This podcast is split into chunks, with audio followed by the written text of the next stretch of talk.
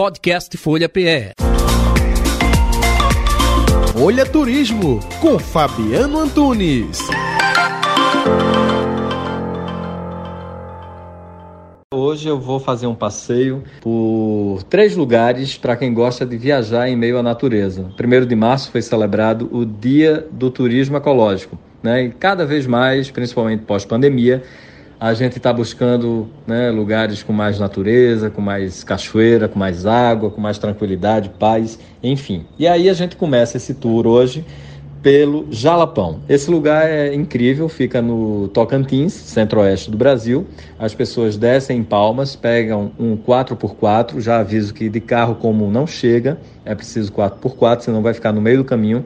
E aí você tem um percurso do Jalapão, que é uma área enorme. Então, assim, lá você faz a expedição de cinco noites, de sete noites ou até mais, e você dorme em vários hotéis, porque você vai circulando de carro, para no hotel, é, conhece aquela região próxima, cachoeiras, cânions, trilhas, volta para o hotel, dorme. No dia seguinte você percorre de carro já para uma outra área, outra região do Jalapão, fica em outro hotel e vai fazendo os atrativos e assim vai seguindo essa expedição. Os principais são o cânion Sussuapara, que é lindo, o Rio Soninho, Pedra Furada, para a gente ver o pôr do sol, que é um lugar lindo, alto, e você tem a paisagem inteira do Jalapão praia do, é, a prainha do Rio Novo, dunas, alagados, enfim, os fervedouros, que são muito típicos do Jalapão, né, por conta da pressão do lençol freático, né, do, da, da água ali, a pressão vai subindo, você não afunda, nem querendo, você faz força para afundar e não consegue, e você fica ali flutuando naquela espécie de areia movediça. É um lugar realmente impressionante. Além do Jalapão, a gente tem a dica da Chapada das Mesas, fica no sul do Maranhão.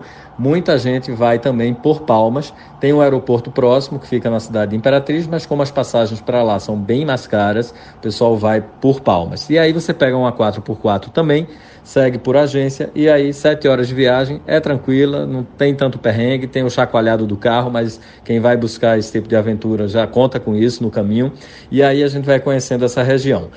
De lá a gente pega uma balsa, né, da cidade de Filadélfia, que é a última do Tocantins, pega uma balsa para chegar, cruza o rio Tocantins, que é bem curtinho, bem estreito, e a gente chega na cidade de Carolina, onde a gente faz todos os atrativos próximos. Tem Poço Encantado com água azul, tem trilha, Cachoeira Santa Bárbara, 76 metros de queda, tem a Cachoeira São Romão, que é enorme, é bem larga, chamam a, a, a cascata né, de lá da, da região, por conta do volume de água, tem 40 metros de largura. Portal da Chapada, Mirantes, Cachoeira do Santuário, um lugar lindo que você vai por dentro de um cânion, enfim, é surpreendente a Chapada das Mesas. E para finalizar, bonito no Mato Grosso do Sul, que claro, a gente quando fala em ecoturismo lembra logo de lá, tem as flutuações, tem o Abismo Maiumas, que é um, um lugar lindo que você faz um rapel e chega por dentro de uma fenda, num lugar que tem um lago enorme, de 80 metros de profundidade, pode fazer o rapel e pode fazer o mergulho com cilindro, enfim, tudo isso e muito mais. Quem quiser mais dicas de viagem, segue a gente no Instagram, é o Rota 1976. Um abraço. Podcast Folha PE.